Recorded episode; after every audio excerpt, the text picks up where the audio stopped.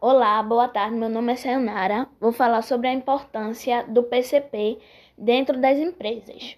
O planejamento e controle de produção PCP, como é conhecido, permite controlar e planejar o processo de ferramenta gerencial dentro das empresas. Permite o que será feito e quanto tempo será gasto para a realização, visando atender melhor qualquer tipo de demanda.